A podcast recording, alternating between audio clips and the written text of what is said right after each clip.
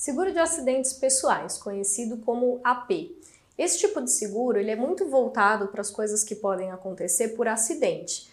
A questão da morte acidental, da invalidez acidental, é, de ter ali uma despesa médica hospitalar coberta. É, é importante olhar, geralmente no AP você tem só as coberturas voltadas à questão acidental, mas não tem as coberturas voltadas à questão natural. Ou seja, em caso de uma morte natural, você não tem cobertura nesse tipo de seguro.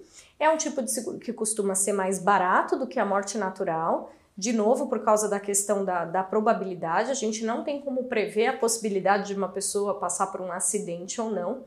É, é um seguro que não tem ali análise médica, porque só vai cobrir a morte caso ela aconteça por acidente. É importante como uma cobertura complementar, mas preferencialmente não deve ser a única cobertura de seguro de vida que a pessoa tenha.